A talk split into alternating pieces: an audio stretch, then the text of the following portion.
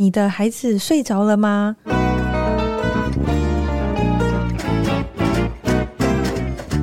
来碗河粉吧，和你一起守护孩子的健康，分享无添加的美好。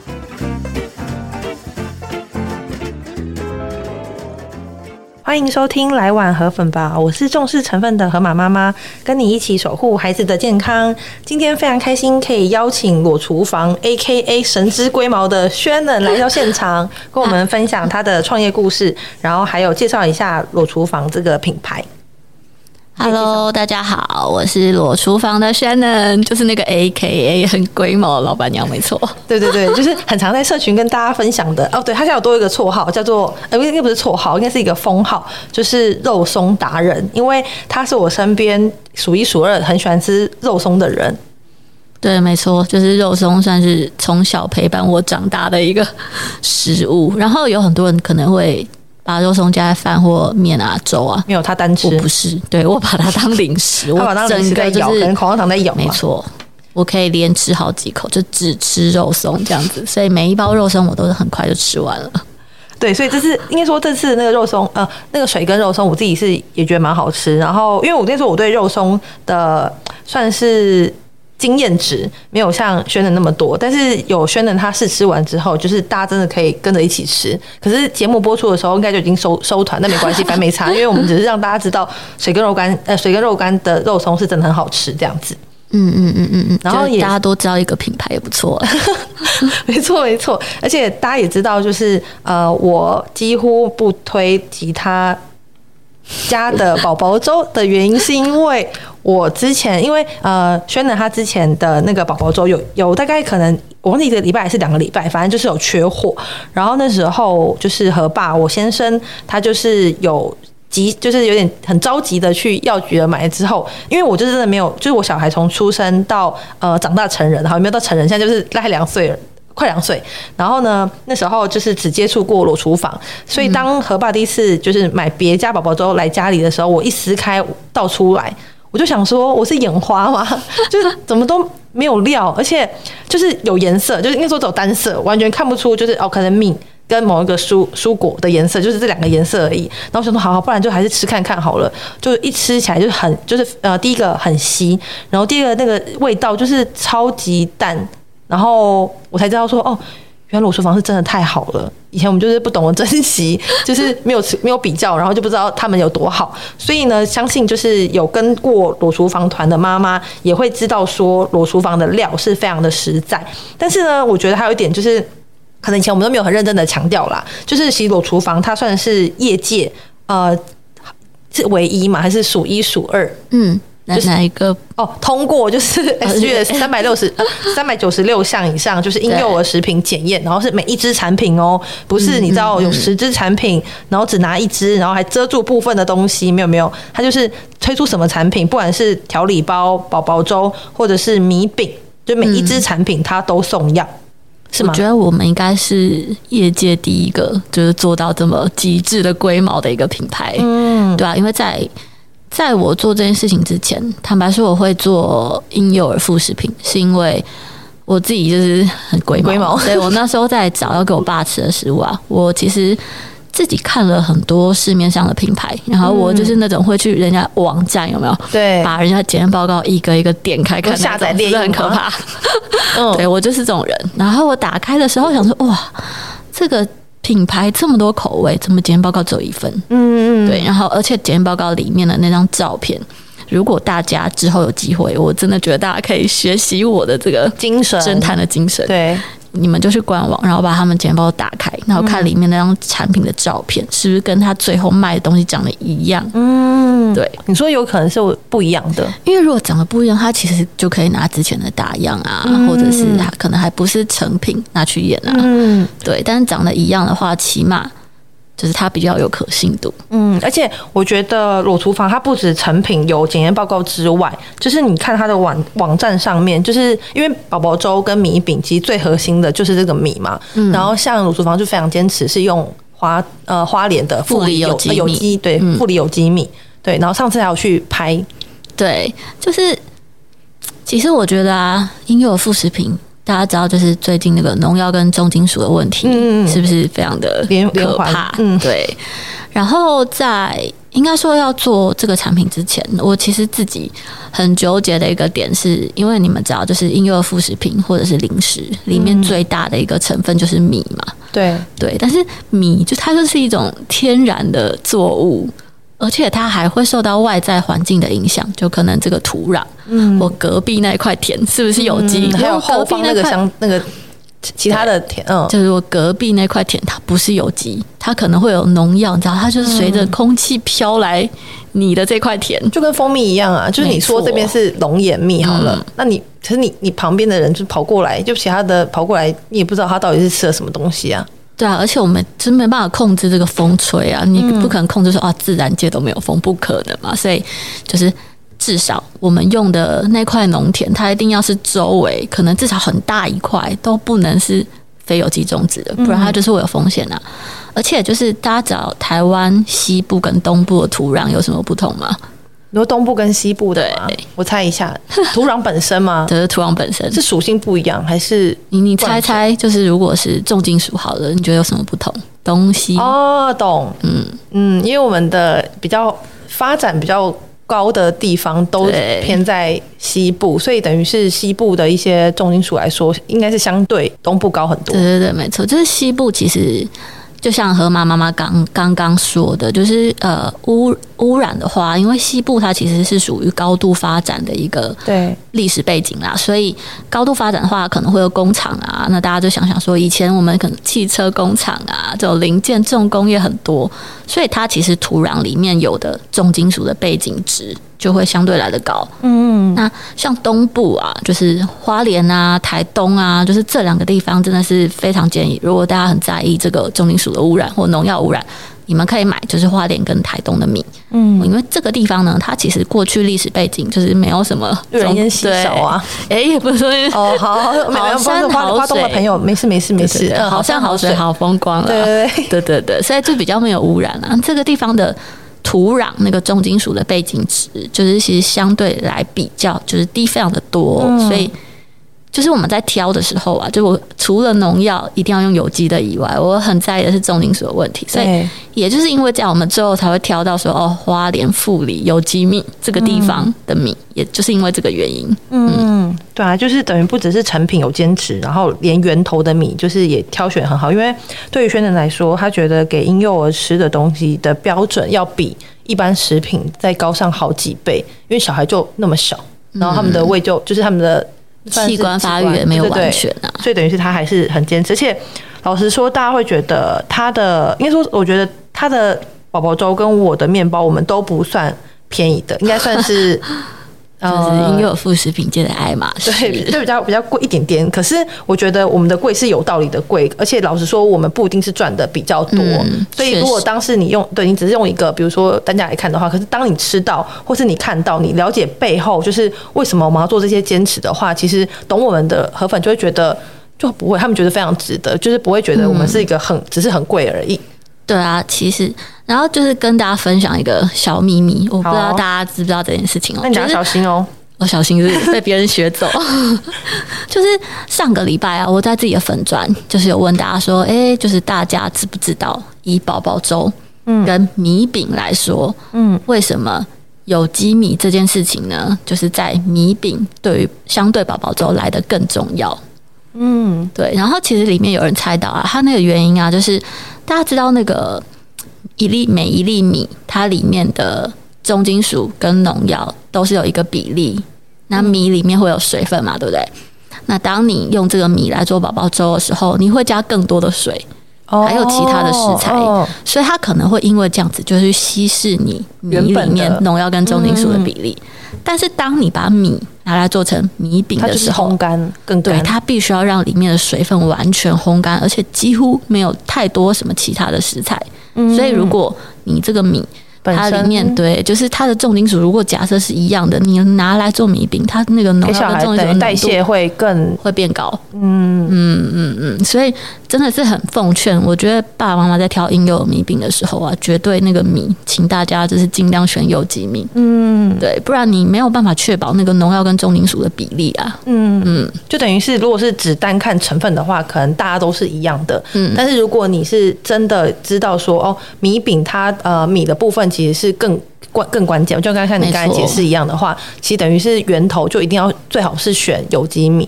对，就是它的食材来源吃就是不好，没关系。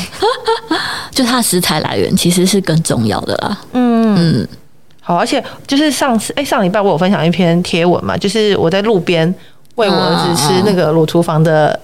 牛对对对，番茄牛肉，因为那口味是我儿子最喜欢的。嗯，然后就是真的很巧，就有一个河粉就。你可能是因为他本身就很喜欢打呃跟妈妈们闲聊，很喜欢搭讪。对但是因为我我那时候在喂小孩，也没空跟别人搭讪。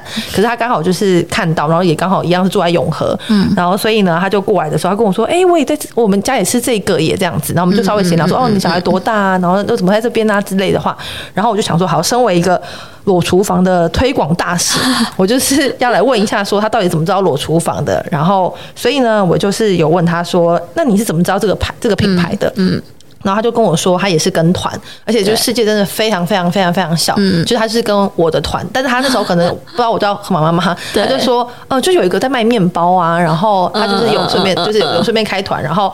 但我觉得让我最开心的一点，真的是因为他不知道我是谁，所以他不用不需要就是吹讲讲话。没错没错，他还跟我讲说，我觉得这个妈妈你可以追踪，因为她非常的负责任。对，然后所以那时候我就当下还演了一段，就是说好没问题，是啊好，我我就来追踪这样子。但是因为我觉得呃，只要吃过裸厨房宝宝粥的人，嗯，就会知道那个料的浓度是。除非你的小孩是不喜欢太浓的，就是他可能还要加水。但是如果是小孩，他真的是懂吃或是懂好的多料的话，基本上他应该会。吃完卤厨房就千万不要乱给哦，因为你 一旦给了之后就是回不来。对对对，他觉得这什么？我不要吃别的牌子。对，他们可能就是会会这个样子这样子。对，真的。哎，题外话，你说会不会你刚刚就是讲的那一段之后，然后被那个河粉听到，他以后每天都带小孩去那个公园等你？没有没有没有，他他跟我说他好他好像也是就是六日的时候才会才会回永和这样子。对，然后我也是六日的时候才会回永和，但是因为我觉得那个应该不会在那边堵我吧？就是每天。每个六日带小孩去那个公园玩，啊，今天又没来没看到这样子。对啊，但是因为我的脸跟我那小孩的都都都被曝光了，所以就是请这位河粉就是不要不要不要不要看到我没关系。对，然后因为像之前我们有在呃社群里面，嗯，就是有让大家猜说，哎，为什么我们会认识？哦，然后我想说，就是还是因为我们呃有一定的熟度了嘛，然后也认识很久了，然后就看要不然你你要来讲一下我们怎么认识吗？还是我讲？都可以啊，好，好，我讲好了。好，要不然你讲，那我再补充这样。好好好好，就是应该说就是前前两两年还是三年前吧，两呃两年，对，嗯、就是两年前呢，就有一天和妈妈妈妈河马妈妈呢，她就私讯我们的粉专，嗯嗯、然后就说，哎、欸，就是就大概跟我们介绍了一下，说，哦，她是什么，然后就是做面。那个孩子在吃的面包，那因为也是无添加的食物，所以是不是有机会，就是我们两边可以相互试试看对方的产品，然后也可以彼此曝光，对，就是让让彼此的客人就是都知道认识，没错没错，嗯嗯，就大概是这样子，所以认识的。然后结果后来啊，就是有一天，我就跟河马妈妈约好之后呢，他就带着他的面包，然后他就直接来我们的这个楼下，所以那天大树的旁边，对，蛮妙。那天我们就在楼下在聊了。就本来想说，哎、欸，面包可能换个十分钟，没错没错，没有就一聊就聊一个多小时，没错没错，就印象很深刻。但时间真的过好快，一下就两年了。对啊，真的就还好，那时候有来找我。没错，对，所以那时候我们是这样子认识的。然后也是因为呃，因为呃，轩仁本来就是是有，应该说轩仁他算是我的那个。呃，创业家社群的学姐嘛，算是嘛，对，所以那时候他就是推荐我去上这个课，对，然后我也觉得就是在里面认识蛮多的品牌，然后就是绝对不是核酸说的商会，但是我觉得不管是商会或者是 SOP，对我来说，本来就是好的东西，我分享给我而是说我把分享这些好的品牌给就是我的合粉，而且都是你喜欢的品牌，对啊，是我喜欢的，到底哪有毛病？为什么要管我？这就是商会啊，都是你喜欢的牌子，没错，就应该说都是我喜欢的牌子，而且我认同牌子，然后而且是我自己很喜欢吃的，因为有一些就是牌子真的不错，可是我就是用了之后，就头发真的不就是头皮啊什么真的不适合，所以就是，但是我觉得里面的人都是蛮好的人，还不会就是强迫说我一定要或者其他之类的，所以我觉得这如果比如说河粉自己有在创业的话，就是可以稍微了解一下这个社群，我自己是觉得出外真的很需要靠朋友哎，对啊，更何况是创业的人，就是很需要啊，就 是对，是出外的创业朋友，就是更需要靠朋友这样子。那创业多难成功啊！嗯，我们不是那什么一趴还是三趴？对啊，什么前五年只会有一个 percent 的人活下来？对我我我对啊，所以我们就是不是要努力认识别人。对，然后就想说跟那个新的，因为以前有新的河粉，他不知道要裸厨房，因为我已经推裸厨房太久了，但还是想说，还是让大家知道说，哎，当初就是刚刚有稍微提到嘛，是因为爸爸的关系，然后有没错，就裸厨房，然后也是知道说市售能符合你心中这个标准的，可以外带的粥真的比较少一点点，所以那时候就想说自己跳下来做。对，就是其实，在创业之前啊，我其实是在外商公司工作，然后一直都是做跟食品相关的。外商公司的品牌行销，特别是母婴食品，对，特别是母婴食品。所以其实应该说，我本来就我本来就对于就是小朋友吃的东西，算是有一定的了解。嗯，然后加上那时候其实呃，我爸之前就是癌症末期嘛，所以我当时是在找可以带出国给我爸吃的东西，所以找了半天，大家就知道我很龟毛嘛，所以我是真的会认真的看，就是每一家它产品的报告检验怎么样，因为。我觉得，就如果你连检验都没有仔细做的话，那我要如何相信你的产品真的是非常没有问题的呢？嗯、对啊，不好意思啊，我觉得真的比较龟毛的人，所以我会这样子。那看了半天，我真的找不到一个我可以完全放心买他东西回家给我爸吃的品牌。嗯，对，所以后来我决定就是，好啊，与其我就是可能留在外商公司帮公司赚钱，嗯、那不如就是我可以创业，然后做自己爸爸可以吃的东西。对，所以也因为这样子，我才开始跳入这个婴幼儿副食品的创业。嗯，嗯，因为那时候呃，我们因为我们认识第一次认识没多久之后，那时候就我不知道是过了多久你生病、嗯、哦，没有，我跟你说，我们应该是第二次吧，还是第一次我忘了。嗯嗯，好像是你跟我聊完，然后约来我家楼下那一天。哦，那一天那一天我刚好开刀完没多久。嗯，对，然后那天就是。我那天就是跟他讲说，哦，就是我前前阵子就是健康检查，然后发现说，哎呀，就是甲状腺有点问题，嗯，然后结果后来穿刺完发现是不好，就是甲状腺癌一起这样子，然后刚开刀，然后他那天就是和妈妈，整个就是大吓到，想说啊什么？对对对，嗯、我那时候其实就是蛮蛮妙的哦，那那个。就这件事情啊，我本来没有想过要去做甲状腺的健康检查，因为大家知道健康检查里面很少有甲状腺会把这个。可是我发现甲状腺好发在女性，对对对，三十几岁的女性，就是很少会把这个这个部位涵盖进去。那我会去做，其实是因为从我妹开始，我妹就是她，也就是想说，哦，好，好像都没有检查过这个部位，不然我就一起来做一个全身健康检查好了。嗯，然后检查发现，哎呦，她先有事。他就是甲状腺癌一起，嗯，然后后来我想说，嗯，好，我没检查有，那不然我也来验一下。然后一验发现，哎呀，我也有哦，所以我们两个就立刻叫我妈，就是也去验。结果验完发现我妈也有，但是很幸运的是，我们三个都非常的出奇。对，我觉得其他的症状嘛，就是在做检看，就坦白讲，因为我们真的是都很出奇，然后完全没有任何不舒服的感觉，没有，嗯，对，所以。真的就是觉得大家健康检查就是要固定的排，不要等到说哦我哪边不舒服，然后才去检查。对啊，但我觉得发现算蛮早的。对对对，医生就说嗯，这个就是非常的初期。嗯，就是我觉得他算是蛮幸运的事情诶、欸，我觉得是、欸，因为我们三个人都有，而且三个人都很初期，然后就是一个一个。对啊，就如果我妹妹去，我也不会去，我妈也不会去啊。嗯。嗯所以现在，比如保养上面其实都还好，就是就是定期回去复检就好，就可能每半年回去一次复检。嗯，对对对。那因为就是比较初期，所以就只有开刀，就是把甲状腺拿掉，这样就好了。嗯嗯嗯嗯，因为那时候呃，我知道你你你有之后，嗯、然后我身边有两个朋友有，嗯、所以后来我也就是去检查去。对，那时候我还跟医生讲说，你一定要检查仔细一点哦。然后就说啊，你就没有啊，你到底要干嘛？我说嗯、呃、好，那那可是我觉得我什么体重变轻啊什么之类的。他说那个那个没关系，我已经看过了，你就是没有问题。然后我就说好好好。然后但是医生有说，就是他也是建议大概是一年的时候可以追踪一次这样子。嗯嗯嗯嗯。对啊，就是我真的觉得，就现代人生活压力真的都太大了，所以，哦，所以大家就是要固定健康检查习惯，然后父母也是啊，就是你知道，尤其是长辈，我真的觉得就是有时候跟长辈很讲不通哎、欸，他们就对，就是长辈就会觉得说，哎呀，我又没有怎样，为什么要检查？嗯嗯，然后等到真有怎样的时候，只是来不及，然后他们他们都是也不一定要检查，等到是痛到可能已经受不了的时候，他说啊，不然去一下好了。其实那时候都已经算很晚了，晚了很可，那时候真的非常可惜。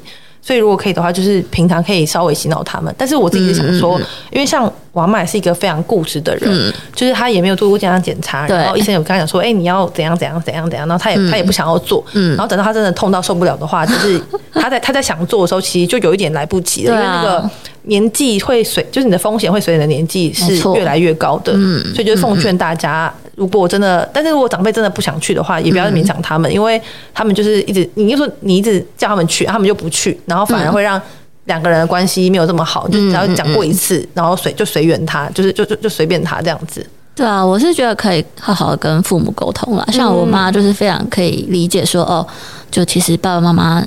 就是长辈身体要健康，就是孩子才有办法好好在外面认真打拼啊。嗯嗯，对啊，所以我觉得这个也是可以跟爸爸妈妈好好沟通。爷爷奶奶可能就是相对难，但是我觉得父母应该是有机会的，就是赶快带他们去健康检查，就是送他们当一个比如父亲节或母亲节的礼物这样子。嗯，对，这样就其实也蛮适合的。嗯，因为像我外婆，她其实已经九十四岁了，嗯，然后她的身体对非常，她的身体就非常好那一种。然后她说，她从以前就是知道自己，应该说她以前的。健康原则就是我谁都靠不住，我只能靠自己，所以他就是有点像是自己呃，比如说只吃七分饱啊，或是每天吃两颗蛋啊，就还有自己的一些保养方式。对，然后他现在还可以骑摩托车，很猛，因为他的摩托车已经摩托车，他的摩托车的车牌已经是有点看不到了，嗯、就是他骑车都不会左摇右晃，不会是稳定的吗？是稳定的，对。而且那时候我觉得比较厉害，但是我觉得你从他的。呃，就是平常的日常，嗯、就知道说他真的吃的非常的健康，嗯、就是他喜欢吃鸡鸡蛋，嗯、然后煮鸡蛋，然后是那种几乎没有调味的东西，然后从年轻到现在都这样。但我觉得是因为他有受过日式教育，就日本那时候的教育，嗯、所以日本人给他的养生观念，然后他也就植入他的脑中，然后再是他也真的是觉得我谁都靠不住，就是我只能靠，就是我能靠我自己，所以我的身体一定要好，然后我不想要成为就是。累赘的累赘，对对对，所以真的还是要看自己的算是观念的，没错没错没错。对啊，对。那呃，像那时候你就是有被媒体采访的时候，你有提到就是疫情的部分，是因为其实呃，常温宝宝粥大部分的场景就是除了在家里，像我我就是在家里会吃，然后路边吃这样子。但是大部分其实台湾都是以出国或是外出为主嘛。对，就是。嗯，应该说常温宝宝粥啊，它其实大部分台湾人会买，可能是因为你要带小朋友出去，嗯，或是出国出远门出去玩，你没办法带冷冻嘛，因为它就是很热啊，然后就会融化，嗯，对，所以常温宝宝粥算是一个外出很方便的选择，大部分都是这个样子，嗯，那疫情的时候，因为大家就大家应该记得是那个三级警戒的时候嘛，就我们那时候都待在家，根本不需要外出。对，所以那时候很多家长啊，他可能想说啊，我就是自己买食材回家煮啊，比较省钱。嗯，对，然后或者是我就买冷冻粥回家，冷冻粥比较便宜，坦白说相对来讲是这样子，没错。所以那时候啊，就是疫情的时候，不止我，就是其他品牌的常温粥，对对，那时候大家销售都蛮。蛮惨的，他们来讲。可是因为那时候，因为其他品牌可能相对久一点点，可是对你来说，那时候已经算还是算新的牌子嘛。然后是什么理念可以让你继续坚持下去？因为我觉得创业蛮辛苦的。然后尤其是遇到这种疫情都不可控的话，你会更算是更，我觉得算更难受，或者更煎熬。对，遇到的问题困难。我觉得我真的是。嗯，就是蛮挑战的。大家知道，这是我其实二零一九年十二月上市产品，嗯，然后那个疫情二零二零年的三月二三月就来了，所以是我上市的第三个月，然后就有这个疫情，然后那时候就是因为品牌很新嘛，根本没有人听过什么裸厨房，我听都没有听过，还一包卖那么贵。哦，题外话就是我先生，就是他就说，嗯、呃，每次我在有时候喂小孩就是裸厨房的时候，嗯、他就说这个是罗阿姨给你的哦，超白痴。他就说罗阿姨，然后对，然后我儿子就会说罗阿姨这样子，就是好好记，好记，没错。对啊，就很好记。但那时候因为没有人听过嘛，他想说，哎。这个什么什么不知名的品牌，还一包要卖别人的两到三倍，嗯嗯对，就是大家不知道为什么要买啊？有没有听过你？所以其实一开始遇到疫情，对我来讲相对是蛮辛苦的。再加上说哦，他其实可以在家住，所以我第一年觉得遇到最大的危机就是。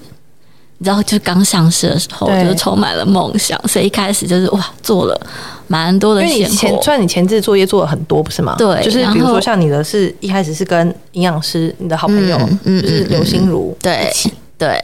然后再加上，就是我们其实有去拿了三丽鸥的授权，一开始，嗯嗯，对。那三丽鸥授权也是啊，就是人家一定要确保你的东西是非常安全啊，没问题，才会愿意把 Kitty 授权给你嘛。所以独家，那算是宝宝粥独家授权嘛？算是，对对对，所以。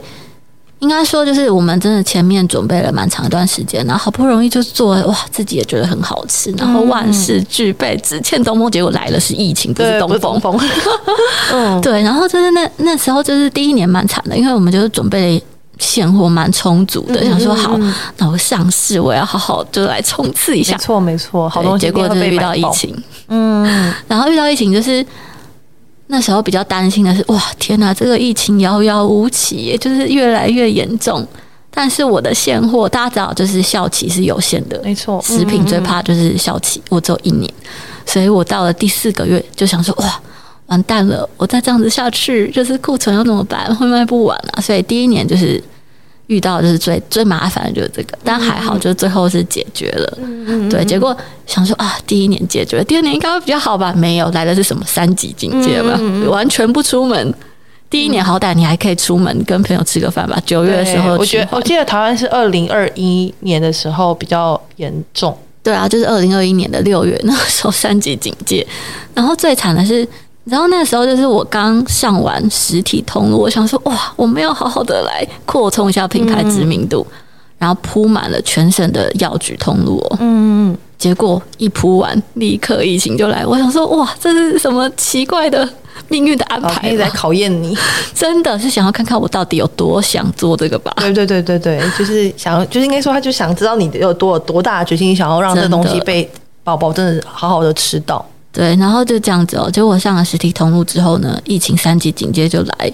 然后来了之后呢，首先在疫情来的时候呢，我发现了就是我生病的时候，嗯，就是甲状腺就是初期嘛。所以在动完手术之后，你知道，就是整个人的内心已 经充满伤痕累累。哦、然后伤痕累累，好不容易就复原到一个差不多的时候，突然药局就跟你说：“哦，我们之前疫情，所以药局就是通路。”就是你现在还剩下非常多的一大批的库存，然后可能你剩下三个月就要过期了，你知道这是接连的打击。嗯嗯，对我那时候真的是人生第一次想说，哇，就是 是不是要继续做这件事情呢？嗯、对，我想说，哇，我的人生怎么会比别人就是苦这么多？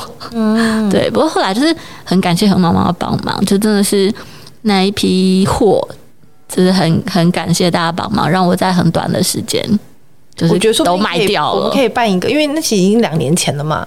对对对对，说不定可以问一下，当初有帮有买的人有支持啊，然后的人可以假他们就是调出来，说不定，因为已经其实有一阵子，但我没有想到已经过两年那么久了。嗯、对啊，就是真的已经蛮久了。但你知道，就是我真的觉得，就是这个考验，它其实是有对我来讲，我觉得后的考验。对啊，但是考验经过之后，后面就会有甜美的果实。没错，因为人生就是这样子，就是这这已经到难难到底了，就是已经是最最最最低谷的地方，啊、所以再怎么惨也没有像这个这么惨了。对，就是就很像你掉进去一个山洞了嘛，就是你一定会往下掉，但掉到那时候你已经碰到底了，嗯，所以到底之后你就只能往上爬了，想办法往上爬。没错，没错，嗯嗯，嗯，我觉得真的超不超级不简单的。